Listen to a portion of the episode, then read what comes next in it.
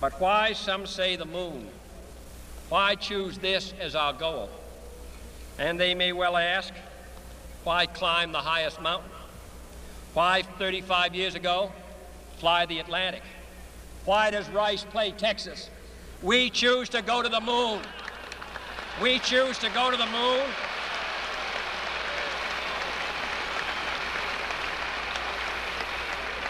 We choose to go to the moon in this decade and do the other things, not because they are easy, but because they are hard. Because that goal will serve to organize and measure the best of our energies and skills. Because that challenge is one that we're willing to accept, one we are unwilling to postpone, and one we intend to win, and the others too.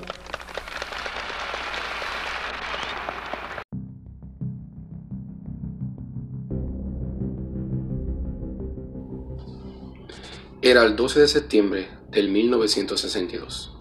El presidente John F. Kennedy, propulsado por la ardua competencia que se tenía con Rusia a causa de la Guerra Fría, pronuncia estas palabras históricas en su discurso. Nosotros escogimos ir a la Luna en esta década y hacer otras cosas, no porque sean fáciles, sino porque son difíciles. Porque la meta nos servirá para organizar y medir lo mejor de nuestras fuerzas y destrezas, porque es un desafío que estamos dispuestos a aceptar, y uno en que no estamos dispuestos a posponer, y uno que intentamos ganar a los y los otros también. Es con estas palabras que se atestiguó el preámbulo de lo que sería la década de los 60 en el ámbito del espacio. Pero quienes empezaron esta competencia espacial fue la nación rusa, que en el pasado año antes del discurso había logrado lanzar por medio del cohete Vostok 1 al primer cosmonauta llamado Yuri Gagarin, quien orbitó alrededor de la Tierra por 89 minutos. No queriéndose quedar atrás, la nación norteamericana decide crear una serie de programas por medio de la NASA con el objetivo de financiar una serie de misiones que lograran investigar el espacio con el fin de lograr llevar un hombre a la Luna antes de que culminara la década. El total de las misiones fueron 21, de las cuales fueron partes del programa Mercurio, Géminis y Apolo.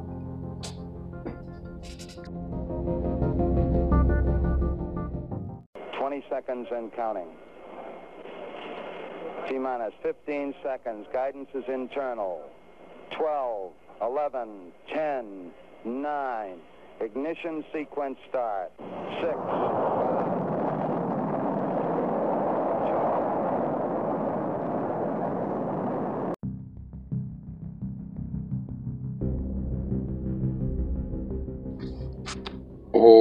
Buen día.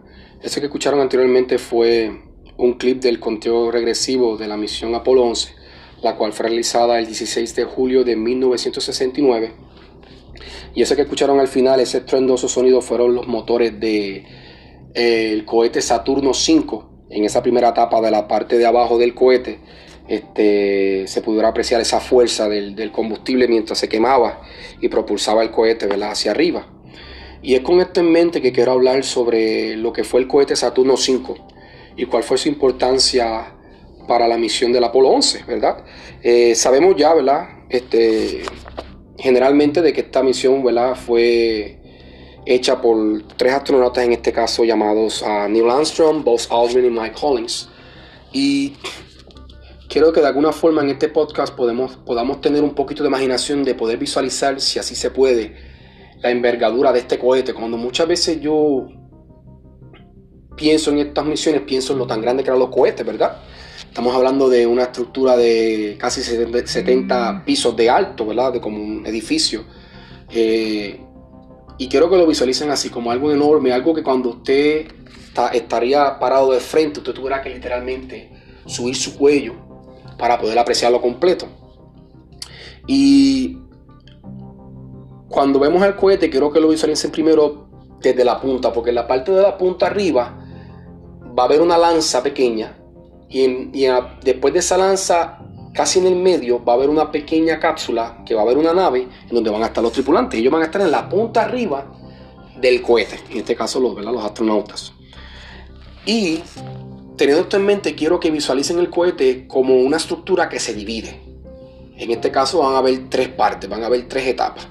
Y debajo de los, de los astronautas va a estar la etapa tercera, debajo de la etapa tercera va a estar la etapa segunda y debajo de la etapa segunda va a estar la etapa primera.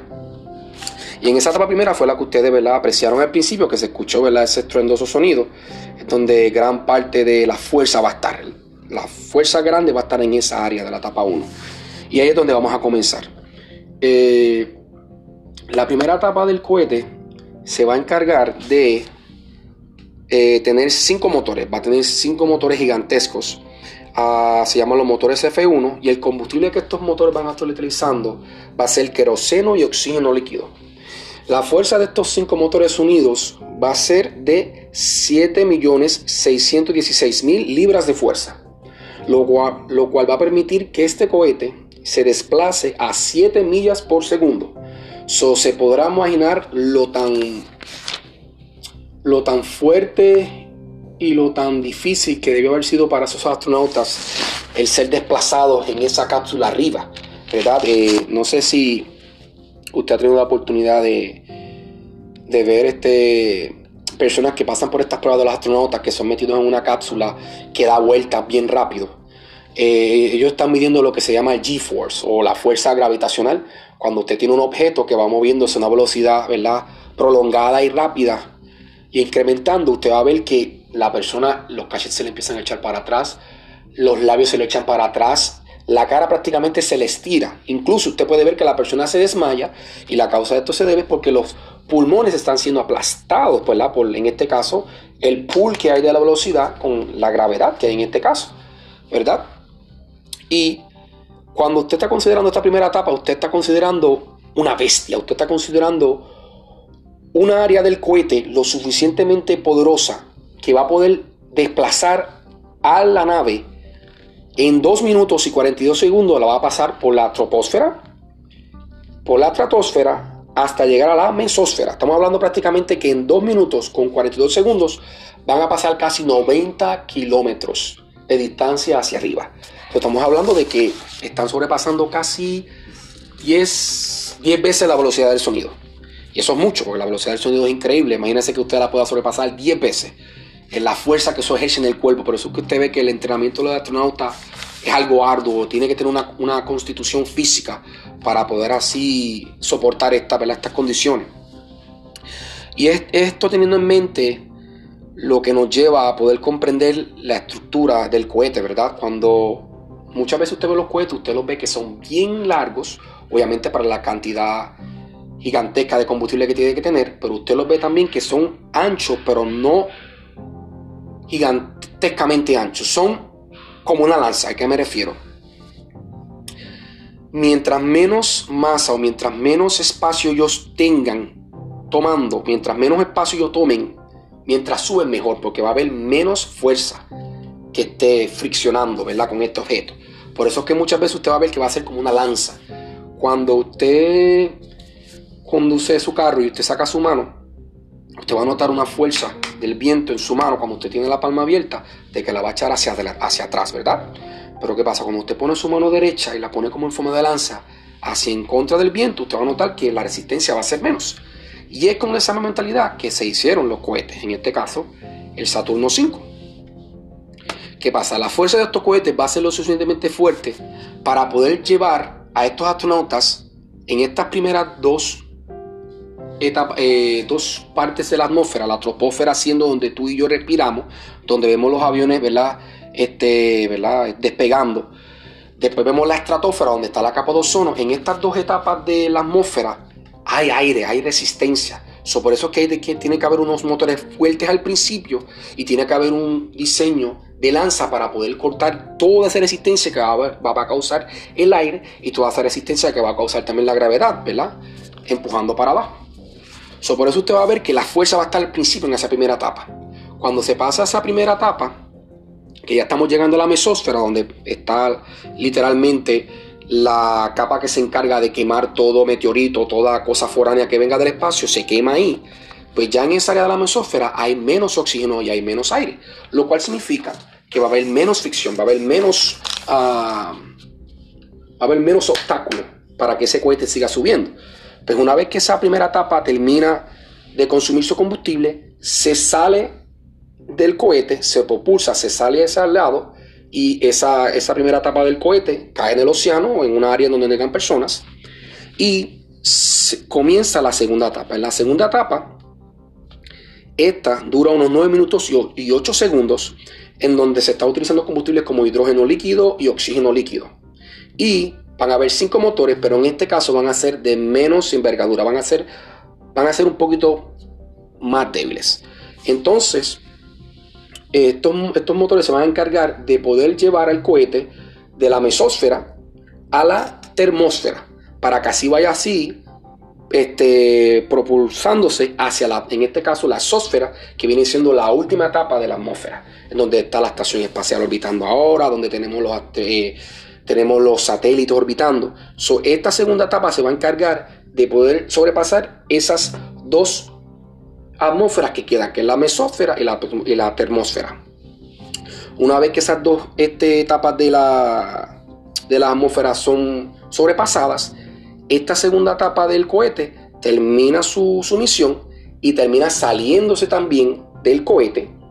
Y esa segunda etapa, cuando va cayendo, llega a la mesósfera y termina siendo desintegrada por la capa protectora que tenemos en la Tierra, que se encuentra en esa área. Entonces, cuando ya estamos en la tercera etapa, aquí es donde vemos ya que esta parte del cohete se va a encargar de maniobrar, de maniobrar, que diga, en la atmósfera externa, en la última. Y esta es la parte en la cual se va a encargar la misión de poder utilizar el cohete. En este caso, este tiene solamente un motor. Él se va a encargar de maniobrar alrededor de la Tierra utilizando la órbita. Va a utilizar solamente, va a orbitar una media, eh, una, ¿cómo decirte? Una media órbita. Eso sería la mitad de la Tierra. En esta parte de la misión, el cohete va a orbitarlo solamente la mitad. ¿Qué pasa? Utilizando el, gravitational pool o el campo gravitacional de la Tierra, el cohete va a utilizar esa fuerza como trampolín y así utilizar sus cohetes para relanzarse en un ángulo preciso y exacto hacia la Luna. Entonces, en ese proceso, cuando utilizando ese campo de gravedad se lanza como una, como una, ay Dios mío, como una onda, como usted tiene una piedra y usted da vuelta y usted lanza la piedra, usted ve que esa, esa, esos ciclos que usted dio en la onda con la piedra hizo que esa piedra se propulsara más rápido. Pues fue lo mismo con esta misión. Utilizó la Tierra como una onda, se relanzó, utilizó su, único cohete para propulsarse con un poco más fuerza. Y es en esa trayectoria que se dirige hacia la Luna, que toma alrededor de unos tres días, cuando en esa etapa 3, el cohete, en la parte de arriba de la etapa 3 está el módulo lunar. El módulo lunar viene siendo eh, por así decirlo, el trípode o la base que utilizó la nave que está arriba en el tope como forma de poder aterrizar a la luna. Pero ¿qué pasa? Eso, ya no, estaba, eso no estaba insertado este, en la nave aún. So, ellos tuvieron que propulsarse un poquito. La nave principal de la etapa 3 se propulsó, se, la, se despegó un poquito, unos par de distancia, dio un giro de 190 grados cuando da ese giro de 190 grados, se acerca hacia la etapa 3 del cohete, se injerta hacia el módulo lunar que está en la parte de arriba de la etapa 3, se inserta, se engrana, y una vez que se ancla en ese, en ese módulo lunar, por última vez se propulsa, estando insertado la nave con ese módulo lunar, se propulsa de la etapa 3 y se eh, sigue direccionando hacia la luna, mientras la etapa 3 sigue, moviendo, sigue moviéndose infinitamente hacia el espacio, ¿verdad? Porque entendemos que pues aquí en la Tierra cuando tú mueves algo, en este caso el aire, la gravedad hace que se detenga, pero en el espacio no, en, el espacio no hay gravedad, no hay, no hay algo que lo detenga, eso sería, seguiría moviéndose infinitamente. Pero en este caso la nave ya que tiene el módulo lunar, se va direccionando hacia esa órbita de la Luna, una vez que va llegando a esa órbita de la Luna, que es atraído hacia ese campo gravitacional de la Luna, por medio de unos pequeños cohetes que tiene la misma nave, empieza a, a redireccionarse, se empieza a direccionar en una forma en la cual él pueda tener el módulo lunar de un ángulo hacia abajo que pueda enviar el módulo lunar hacia la Luna. Pero ¿qué pasa? Para hacer esto posible, la misión se dividió de esta forma. El astronauta Mike Collins decide quedarse en la nave orbitando la luna mientras Buzz Aldrin y Neil Armstrong se meten en el módulo lunar y deciden relanzarse hacia la luna para ellos así aterrizar en la luna mientras Mike Aldrin, ah, mientras Mike Collins sigue orbitando la luna para de alguna forma u otra más adelante intersectarlos cuando ellos decidan irse de la luna. ¿Qué pasa? Cuando va llegando esa cápsula, ese módulo lunar a la, a la luna, Ahí es cuando muchas veces nosotros hemos visto esa célebre frase de uno de los astronautas, dice, The Eagle has la águila ha aterrizado, la águila ha aterrizado, que más adelante quizás lo ponga en el, en el, en el podcast. Entonces, ¿verdad? Vemos que los astronautas aterrizan en la luna, toman este, muestras de la luna, rocas, tierra, ¿verdad? Se monta nuevamente en el módulo lunar y el módulo lunar tiene una cápsula en la parte de arriba que es propulsado. Una vez que es propulsado hacia arriba, ¿verdad? Viendo menos resistencia, porque la luna no va a tener todas esas atmósferas que nosotros tenemos en el planeta Tierra, va a tener, no va a tener ninguna, se propulsa sin ningún problema. Y una vez que siendo propulsado, a la misma vez, en una órbita perfecta y exacta en la cual puede intersectarse con Mike Collins, que está alrededor de la Luna, en su nave. Nuevamente, esa nave empieza de una forma precisa y exacta el poder anclarse por medio de la maniobra de, en este caso, el piloto, para así poder exactamente en, engranarse o pueda de alguna forma anclarse a la nave. Una vez que se ancla en la nave, ellos, Buzz Aldrin se sale de la cápsula, Neil Santos se sale de la cápsula, se meten otra vez en la nave con Mike Collins. Mike Collins eh, se pone en dirección hacia la Tierra y utilizando el único cohete que tienen en la nave, se propulsa hacia la Tierra. Una vez que se propuso en la Tierra, toman otros tres días para poder llegar a la, a la Tierra.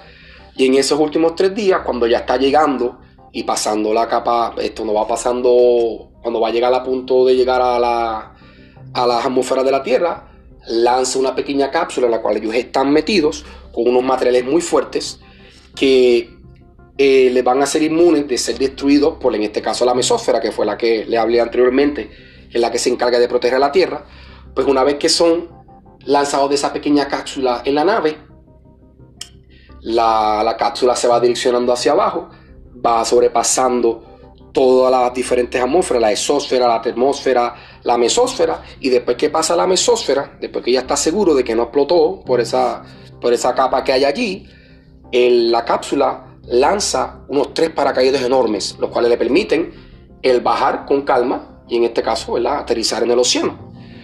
Y es en esto en mente, y esto, ¿verdad? Este, teniendo esto en mente que podemos ver que la misión del Apolo 11 fue resultado de muchas misiones en una sola misión. Y eso es lo que yo encuentro muy particular de, de esta misión, porque se tomó el tiempo de examinar por una serie de 20 misiones anteriores, desde 1962, y este fue el resultado. El resultado de la ingeniería, de la teoría y de la aplicación de lo que simplemente fue un discurso en el 1962 por el presidente John F. Kennedy al hacerse una realidad. Y eso es lo que yo encuentro muy interesante de lo que nosotros somos capaces como seres humanos, ¿verdad? Para hacer el bien y para promover el avance, en este caso, de la ciencia y, de, y del, quizá en unos cuantos años, la colonización de otros planetas. ¿verdad? Y es algo que lo cuento con mucho orgullo y con mucha nostalgia, porque desde pequeño me acuerdo haber sido instruido por mi papá en estas cosas, porque él siempre ha sido un, un fiebre de la NASA. Y de alguna forma él inculcó eso en mí, pues. Espero que pues le hubiera gustado lo que humildemente presenté aquí. Y nada, quiero que estén más pendientes adelante, quizás en mi canal en YouTube haga un video más a fondo de lo que pasó en esta misión, incluso con visuales y con mucha más sorpresa para que así se mantengan entretenidos y así puedan alimentar un poco el intelecto. Y nada, este, muchas gracias por su sintonía y que tengan un lindo día.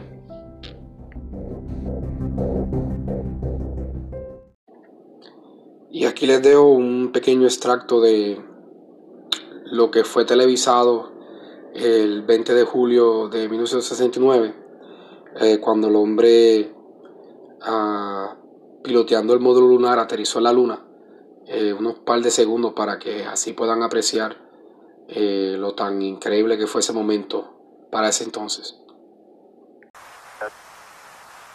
40 feet down, two and a half, picking up some dust. Four forward, four forward, drifting to the right a little. Good.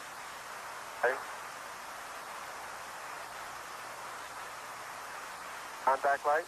Okay, engine stop. We copy you down, Eagle. Tranquility Base here. The Eagle has landed.